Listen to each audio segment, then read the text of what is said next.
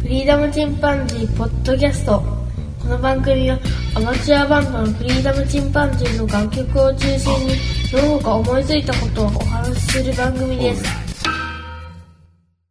さあ始まりました。フリーダムチンパンジーの佐藤です。え先週も、えトーク、それから音楽とお送りしております。音楽の方は私が歌っているね、あの曲なんですけど、非常に下手くそな歌ですね。僕はあの歌心がないので、歌が下手なのが非常にコンプレックスなんですが、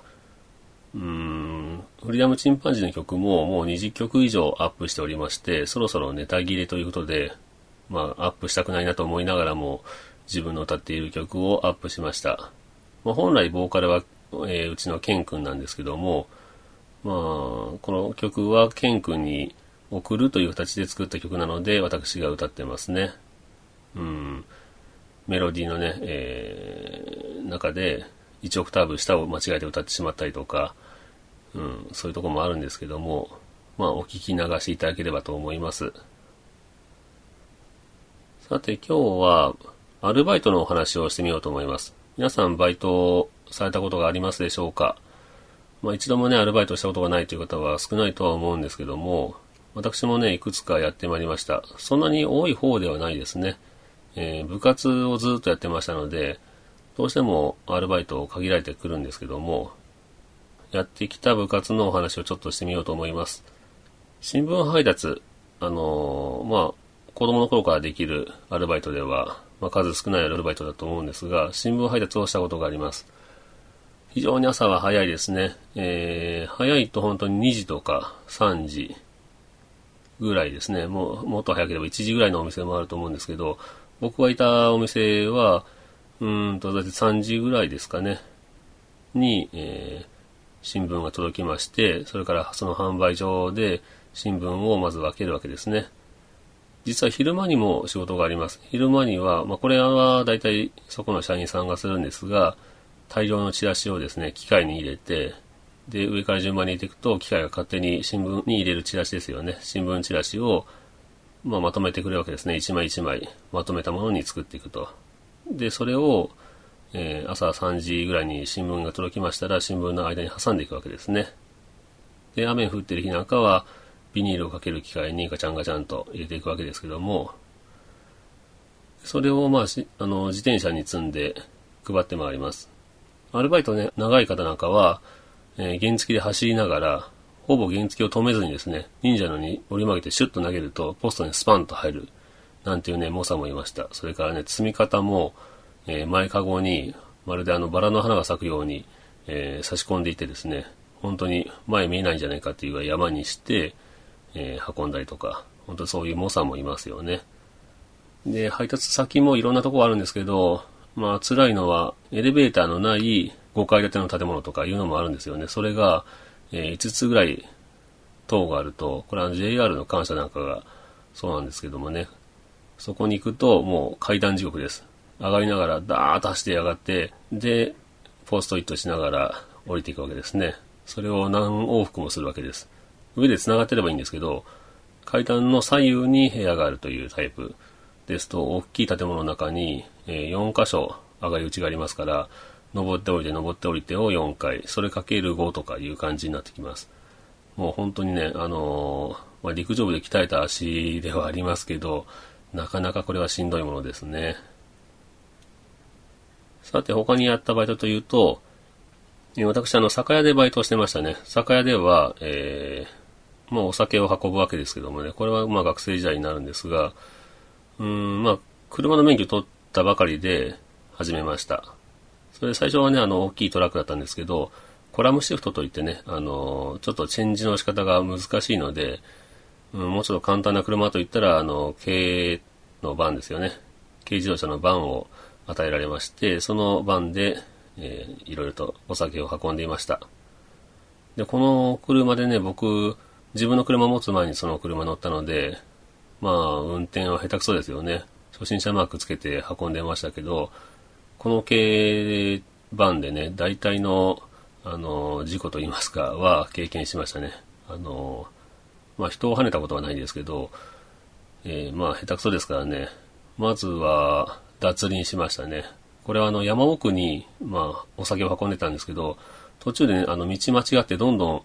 えー、細くなっていく道に入っていったわけですね。で、山の奥で、えー、田んぼが棚田のように広がってて、で、その脇の細い道を上がっていくんですけど、うわ、これどんどん細くなるし、引き返した方がいいなと思って、で、そこで、まあ、車、ギリギリのところをね、細かく、細かく前後しながら、U ターンしようとしたんですけど、その時に今バックでちょっと踏みすぎて、後ろの両輪が田んぼの方に落ちました、ズドンと。で、もう、ニッチもサッチもいかないですよね。これは参ったなと思って。で、当時、携帯持ってましたけど、山の奥であの、携帯が繋がらないんですね。で、携帯は繋がらないし、山奥だし、人っ子一人いないので、これは参ったぞと思ったら、たまたまそこにですね、えー、白い商用バンがやってきました。なぜそこを取ってたのかは知らないんですけど、やっぱり抜け道ではあったのかもしれませんね。それでその、えー、商用バンから、まあ、サラリーマンの方、スーツ着てサラリーマンの方降りてこられて、おどうしたの？っていうので、あの、両輪後ろが脱輪しちゃったんですって言ったら、よし、じゃあ、あの、俺が持ち上げるから、君があの、エンジン吹かして、えー、脱出すればいいっていうので、まあ、その方はね、あの、革靴履いてましたけど、スーツの、えー、ズボンの裾をまくり上げて、革靴を脱いで裸足になってですね、その、水の張られた田んぼにジャボンと入りまして、よし、持ち上げるぞというのでね、ぐっと持ち上げてもらったところで、えー、エンジン吹かして脱出できました。でね、そんなあの、まあ、泥に使ってまでね、助けてくださって、ありがとうございますと言ったら、いやいや、もう困った時はお互い様だからと言ってね、すごい爽やかに、あの、お礼をしたいんですけどと言っても、まあ、いやいや、そんなのいらないからっていうので、えー、去っていかれましたね。本当に助かりましたね、あの時は。で、それから、その車で、えー、まあ、しょっちゅう、えー、塀でこすったりね、えー、石にぶつけたりとかしながらボロボロになっていくんですけど、まあ、もともと結構ボロボロだったので、まあ、あの、酒屋の店長さんも、えー、まあ、気にすんなというのは、まあ、どんだけぶつけても構わんからという話だったんですけど、えー、脱輪、それからパン、パンクもしましたね。これはあのー、結構高架の上を、スピードの出るね、高架、だいたい平均時速で皆さん70、80キロ出すような一般道なんですけど、そこを走ってる走行中に、えー、僕はあの、ロックを着ながら運転してたわけですが、まあ、いつも聴いてるロックがね、非常に、いつもよりもね、つったんつったんつったんつったん言ってるんですね。お、なんか今日はかっこよく聞こえるなと思ったら、ドンとこドン、ドンとこドンという感じになってきまして、ツッタンツクタン、ツッタンツクタンとどんどん音が大きくなります。で、おやおやと思ったらですね、後ろの車がすごいパッシングして、クラクション鳴らすわけですね。なんだろうと思って、あのバックミラーを見ましたら、黒い塊がポンポンポンポン空中に飛んでいってるんですね。要するにあの、バーストして、それに気づかないまま、高速走行してるんで、あの、ゴムがちぎれてですね、空中に飛び散ってるわけですね。うわ、これはいかんと思って、まあ、その、そりゃ、すごいリズムですよね。振動が体に来るわけですから。で、もう完全なパンクした状態で、まあ、ゆるゆるとその、高架を、ちょうど降りるとこがあったので、降りていって、で、ちょうど停止して、まあ、困ったなと思っているところがね、その、停止した場所が、ちょうどロードサイドに中古自動車屋さんがあったわけですね。で、その中古自動車屋さんの店員さんですね、が来られて、で、どうしたの？っていうので、いや、初めてなんですけど、あの、バーストしちゃったんです。うんで、タイヤ交換したことあるの？っていうので、まあ、教習所では習ったことがあるんですけど、というふうにお伝えしたら、あじゃあもう簡単だからやってあげるよというので、えー、車をちょっと移動させてですね、タイヤ交換もしてくれました。まあ、これも練習だから、一緒に見ながら覚えたらいいよというので、えー、スペアタイヤに交換したんですけども、でね、もあの、激しくバーストしてますんで、えー、タイヤがボロボロですからね、中に入ってるワイヤーみたいなのが飛び出してるんですね。それであの、交換してくださってる方が手をいったとか言いながら、手を切ってね、血出したりしながらも、タイヤ交換してくれまして、いや、本当にありがとうございます。あの、何かお礼をというふうに言ったら、いや、もう、こういうのは、あの、簡単なことだから、怪我されてましてすいませんって言ったら、まあ、まあ、こんなの怪我に入んないからっていうので、あの、まあ、もう行ったらいいよって仕事中でしょなんて言ってくれました。この時も本当に爽やかに助けてもらいましたね。こういった感じでね、僕はあの、何か困ったことがあると、なぜかあの、助けてもらえるという、まあ、運の良さがありますね。で、まあ、このね、あの、恩はどっかでいつか返したいと思っていたら、ちょうどそれから何年も先の話ですけど、米子市で、いる時にですね、えー、両輪が細い溝にはまって困ってる商用車がありまして、その番のね、方が困った困ったっていう感じだったので、まあ、ちょうどその溝にはまるような細い木の板が落ちたんで、それを僕持ってきて、で、えー、ちょうど丸い石をね、その溝の中にポンと落として、で、溝の石の上にその板を斜めに渡すと、ちょうど上がったところで高さが一緒になると、路面という風にしてですね、それで後ろからグイグイ押したら、あの、脱出できましたね。でその時はもうお礼するからって言われたんですけど、あの、まあ、困った時はお互い様ですからっていう言葉を、えー、返すことができました。こうやってね、あの、まあ、他人にですけどね、うーん、まあ、親切を返していくという形で世の中ね、回っていったらいいなと思いますけどね。それで酒屋でね、いろんなお酒運んでましたけど、で、配達先で一番嫌だったのは、あの、いわゆるね、なんて言うんでしょうね、極め道の方ですね。えー、まあ、任教の方の、まあ、事務所に運ぶこともありました。これはね、えっと、一升瓶のお酒が10本入った木枠の、えー、箱で運んだんですけど、で、まあ、めちゃめちゃ重たいですよね。で、運ぶときに、まあ、店長さんが、まあ、あの、事務所の目の前に置くと、あの、警戒されるから、離れたところに置けと。事務所から見えない場所の角に置いて、そこから運んでいけって言われて、めちゃくちゃ重たいんですけど、それをね、一ら一ら持って行って、で、もあの、門の前に着いたら、すぐ若い衆みたいな方が出てきて、まあカメラで見てんでしょうね、監視カメラで。で、おお、待っとったぞって、今年は遅かったななんて言われて、いや、すいませんって言って置いて、じゃあそれじゃあ失礼しますっていうので帰ろうと思ったら、おいお、こんな重てんのも持てねえよっていうので、あの、代わりを持って奥まで運んでくれと言われました。うわ、嫌だなと思いながらね、その、まあ、事務所の門をくぐって、まあ、お城みたいな感じの作りになってるんですけど、そこをまあ案内されながら、かなりの距離を奥の方まで運んで、で、まあ、その、お酒とか置いてる、まあ、悩みたいなとこに入れたわけですけども、帰ろうと思ったらですね、道が消えてるんですね。あら、さっきここ通って来たはずだけどなと思いながら歩き回ったらですね、迷路みたいになってました。うろうろしてたら、ドアあったね、ガチャッと開けたら、大門がかかってまして、そこのソファにちょっと、かなりヤバそうなおじさんが座ってまして、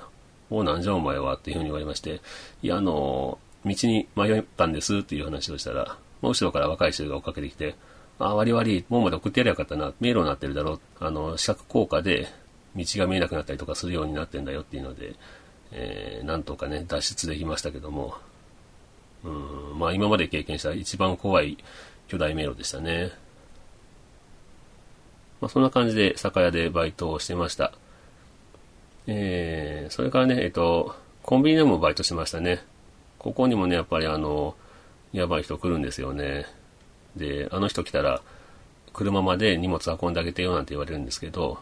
で、その人が来たら、まず奥まで行って、日本酒のコップ酒を手に取って、そのコップ酒の酒を飲みながら、レジに向かって、で、レジにポンと置くときにはもう空っぽなんですね。で、それでピッてやって、お金が支払ったら、まあもうそのまま、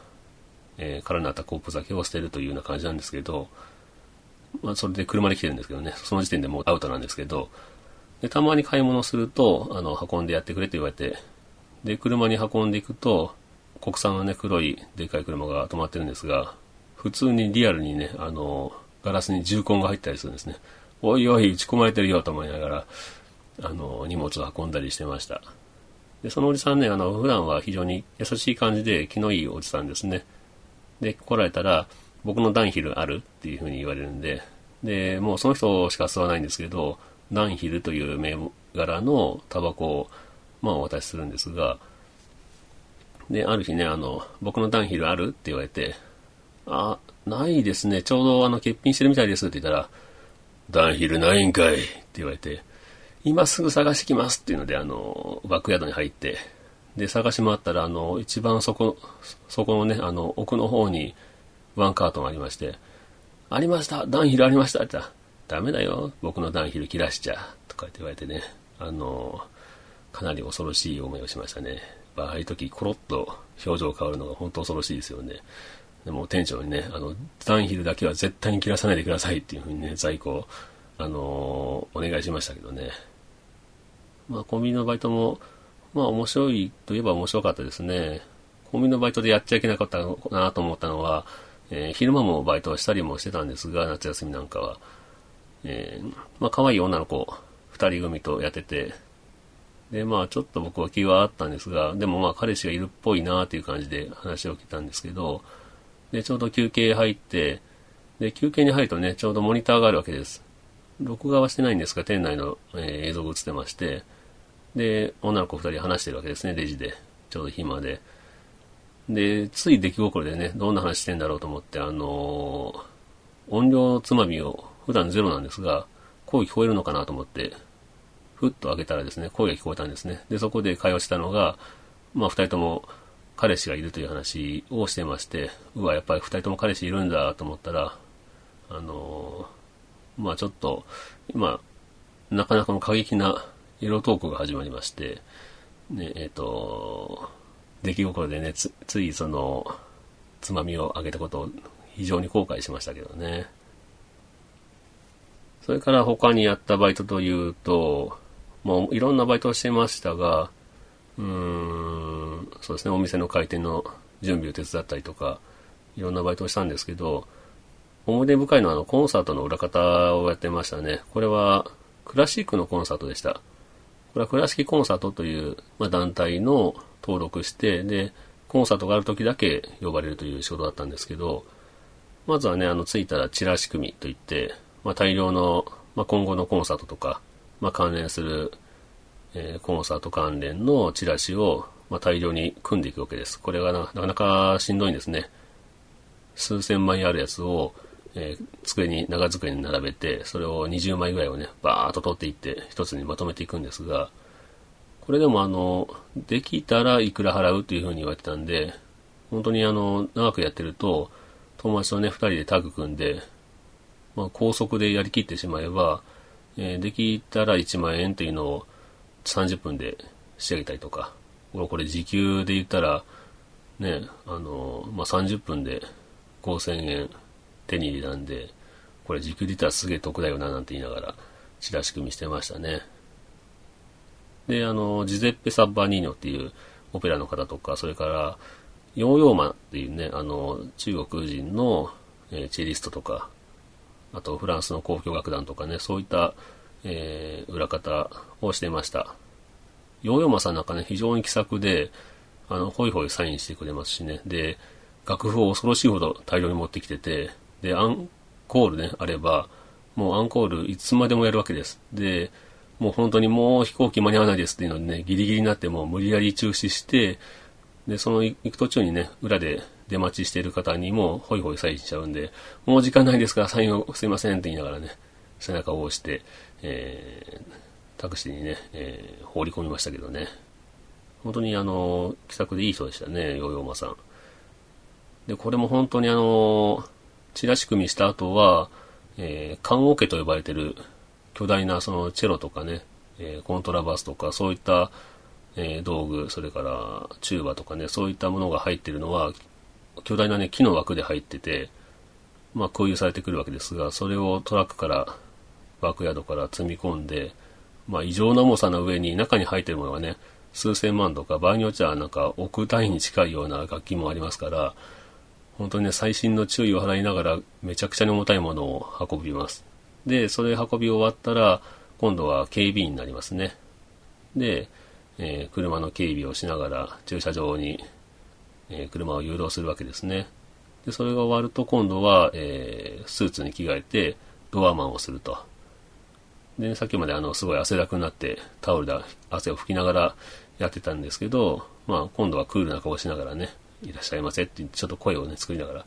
あの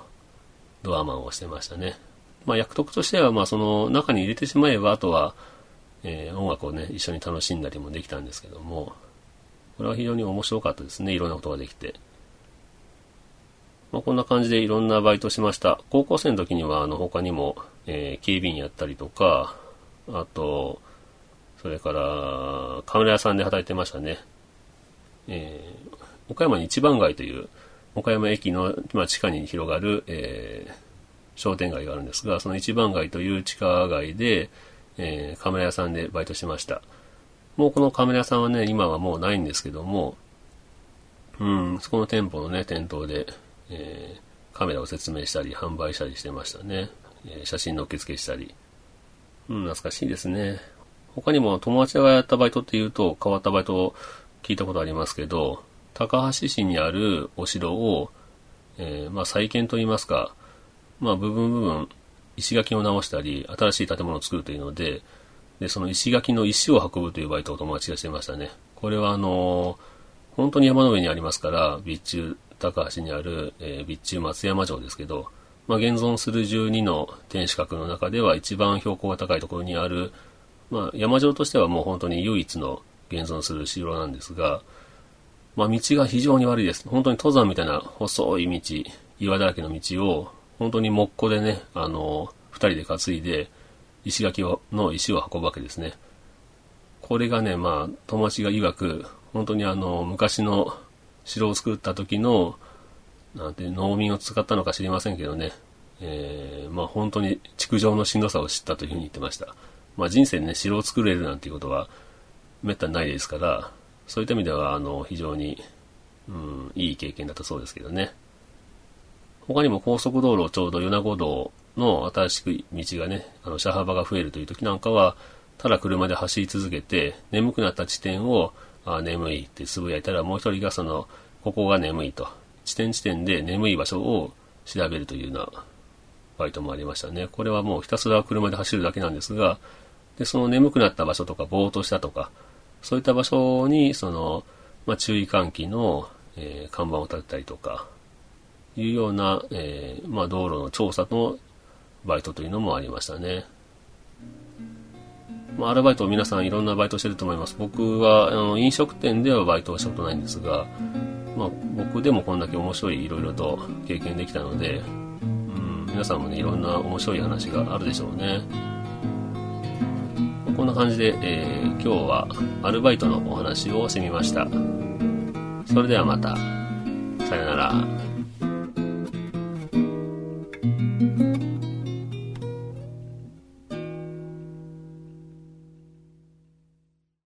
リーダムチンパンジーポッドキャストこの番組はアマチュアバンドのフリーダムチンパンジーの楽曲を中心にどうか思いついたことをお話しする番組です。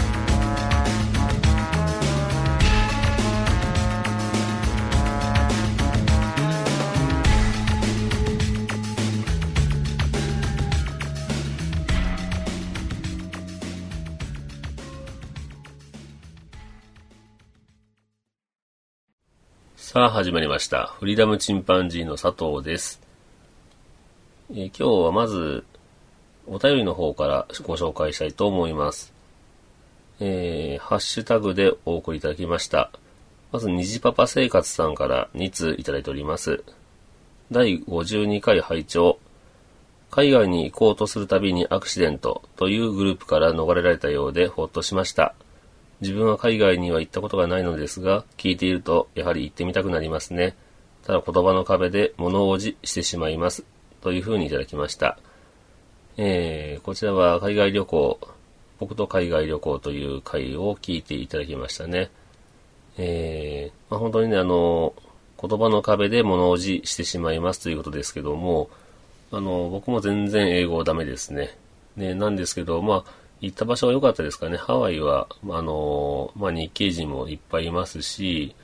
何しろね、日本人で持ってるような島ですからね、経済面で言うと。本当にあの、日本語のメニューも出てきたり、それから日本語が喋れるスタッフが、まあ、ザラにいたりとか、まあ、ホテルもお店もですよね。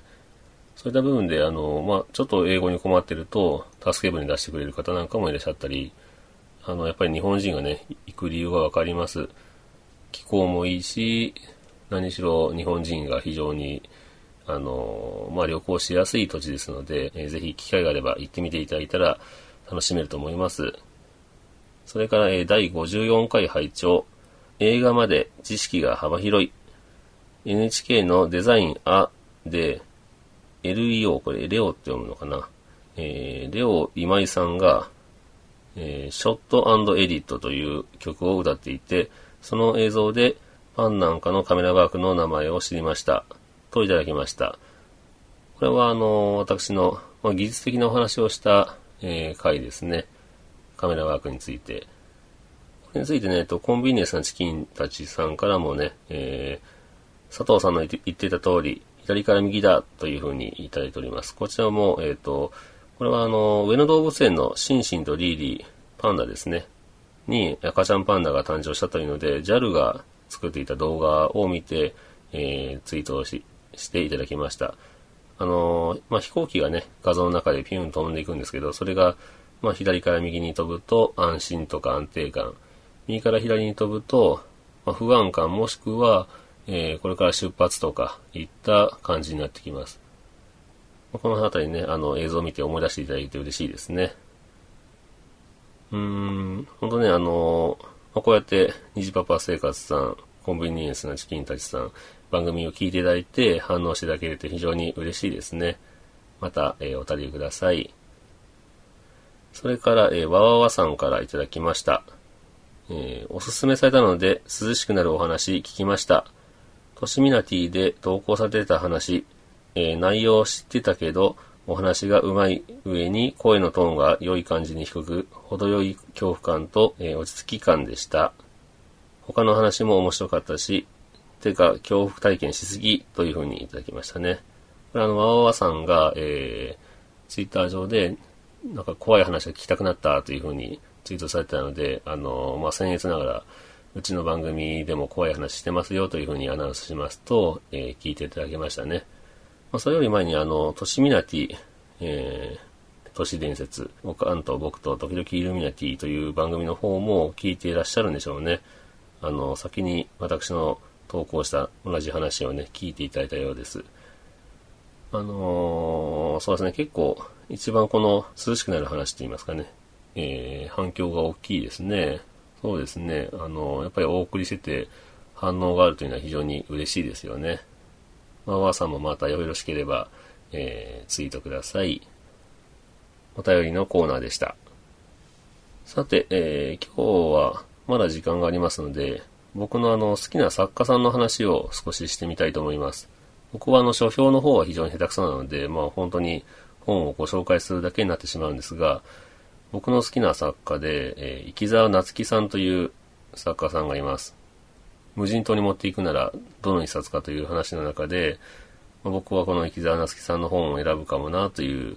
ところがあるんですけど、よくよく考えてみると彼のあの作品のデビュー作がちょうど無人島にね、漂着するというお話でしたので、そこから、まあ、連想してるとこもあったのかなという気はしますね。えー、池澤夏樹さん、えー、本名は福永夏樹さんですけど、あの、福永さんというのは、えー、池澤夏樹さんのお父さんが福永武彦さんというフランス文学者で小説家なんですけど、その方の間に、まあ、生まれた長男で、で、その後、両親が離婚、それから母親の再婚で、えー、名前が池澤となったようです。で、池澤夏樹さん、娘さんはね、池澤春菜さんと言いまして、僕と同い年ですけどね、声優さんだったりしますね。帯広市の出身の池澤夏樹さん。まあ、世界中旅されています。あの、翻訳をされているので、えー、まあ、世界中、まあ、それきっかけですかね。世界中を旅されて、まあ、ギリシャに住んだりとか、まあ、あちこちに行かれています。それからね、あの、大学ではね、えー、中退されたようですけど、物理学を専攻していたという方でして、まあそういった部分が非常に作品に影響してますよね。えー、ユリーカという、まあ、詩の雑誌で詩人としてデビューされて、えー、それから、まあ、初の長編が夏の朝の清掃権という作品になります。1984年の発表で、えー、それから1987年にはスティールライフという作品を発表しました。これは翌年の1988年の第98回芥川賞を受賞ということで、長編小説としては2作目にして芥川賞を取ってしまうというね、もうあの、夏の朝の清掃権もそうですけど、もう最初から文章が非常に完成されてまして、うん、まあさすが、まあ小説家の息子だなというところがありますね。えー、私の好きな作品というと、今お話しした夏の朝の清掃権。こちらは、まあ、無人島に漂着して、まあ、サバイバルするというお話なんですけども、でその後のスティールライフ。スティールライフはね、非常に説明がしづらい作品ですね。非常にふわふわしたような感じの作品でして、つかみどころがないです。故にね、あの、本当に何度も読めるような小説になってますね。言葉であの、説明しようと思うと逃げていくような、そんな作品です。それから、マシアス・ギリの失脚という、まあ、長編がありまして、これ僕非常に好きなんですけど、1993年の谷崎潤一郎賞も取ってますね、この作品。これは大統領、マシアス・ギリという、えー、架空の国の大統領のお話なんですけど、まあ、いろんなエピソードが散りばめられていて、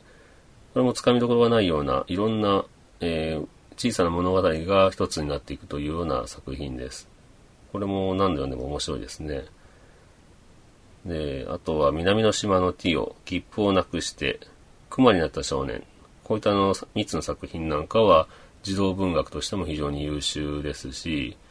南の島のティオなんていうのは非常に可愛らしいあの、南の島にいる少年のお話なんですけど、これもね、あの、読後感が非常に爽やかでおすすめですね。他にも素晴らしい新世界、アトミックボックスとかね、あの、最新刊に行くと、その姉妹本のキトラボックスという本がありますが、このあたり、この3作は、えー、かなりエンターテインメント性が高いと言いますか、うん、ワクワクドキドキするような作品になってます。で、まあ、大学でその、えー、専攻されたという物理学、それから、まあ、翻訳できるその語学力とかですね、えー、そうですね、まあ、翻訳もいっぱいされてるんですけど、詩を翻訳されたり、文学を翻訳されたり、えー、星の王子様、サンテグジュペリの、えー、星の王子様の翻訳なんかも非常に秀逸でしたね。詩の方はちょっと僕あんまりもともと趣味がないので、ちょっと理解できないところもあったり、あと旅行記もたくさん書かれてるんですが、旅行記も僕はあんまり読まないので、ちょっとこの辺りは同じ好きな作家でも全部読めてないんですけど、小説の方はずっと全部、あのー、ハードカバーで購入するほど好きで、えー、持っております。で、やっぱりその理系の方の、なんて言うんでしょうね、倫理性というか、まあ論理性と言いますかね、それと詩人の感性といいますか、そういった部分が非常にあの、うまくミックスされてますね。でちょうどいい形で出てきてると言いますか、非常にそういった部分では他の作家さんと少し違う文体です。でね、あのー、まあ、作品の中で生きるとは何かとか、人間とは何かといったものを、うん、追い求めてると言いますかね。そういった作品になってます。うんとね、僕個人的にはあの、性描写が非常にね、たまにあるんですけど、それが非常に美しくて、自然と一体となるような文体。それでいて非常にあの、官能的と言いますか。まあ一言で言えばエロいという感じなんですけど、その、やっぱりそういった性描写をするのが上手い作家っていうのは、やっぱり文章力があるんだなと思いますよね。言葉で非常に説明しづらいものですけど、それが土地の精霊と一つになるような、そういったなんか感動的なね、感動的で官能的な文章になっています。ということで、えっ、ー、と、私の好きな池澤夏樹さんのことをちょっとご説明、えー、ご紹介してみました。皆さんもね、ぜひ、あの、機会があれば、池澤夏樹さんの本を読んでみてください。ということで、今回はこんなところで終わりましょうか。それではまた。さよなら。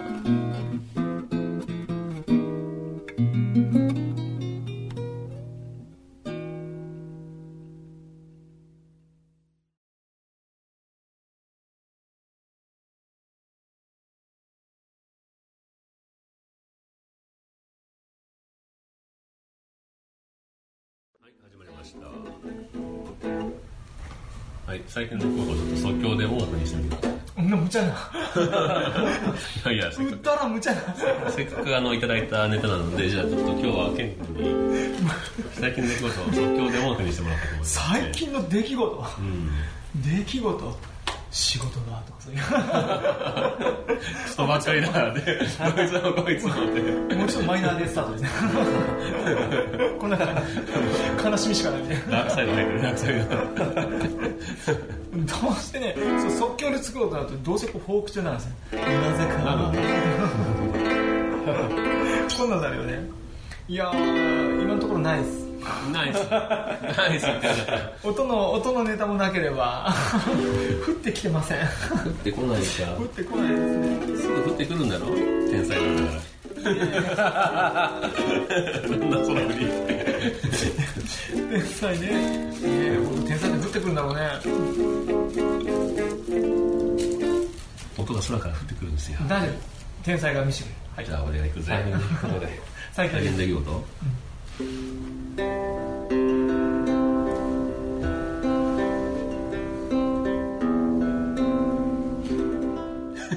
出てこなかった。出なかったの出なかった。ね突然いやこれなかなかね難しいかもしれない龍角散のの飴すっきり。